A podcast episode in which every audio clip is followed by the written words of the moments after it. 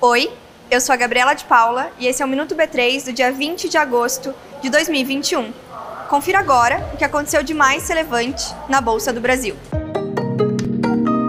Nesta semana, um novo ETF de criptomoeda começou a ser negociado. Também batemos o recorde histórico no segmento de listados derivativos B3. Além disso, lançamos o ICO2 e tivemos a estreia de três novos fundos imobiliários. A semana começou com a abertura do processo de seleção para empresas que querem fazer parte da carteira do ICO2B3 em 2022. Esse índice mede o desempenho das empresas que divulgam suas emissões de gases de efeito estufa. A B3 atingiu recorde histórico no número de contratos do segmento de produtos ligados a juros, moedas e mercadorias atingimos a marca de 41,8 milhões de contratos.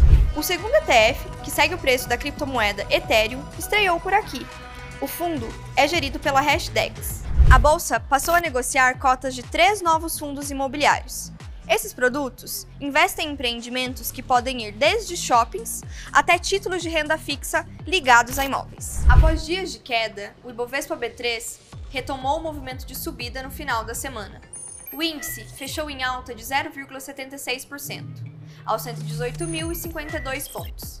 A Sabesp foi a empresa com melhor desempenho nesta sexta-feira e fechou em alta de 10,86%. O Minuto B3 vai ao ar de segunda a sexta no B3 Cast, nosso podcast que está disponível nas principais plataformas, na tvb3.com.br e nas nossas redes sociais. Boa noite, bons negócios e até segunda.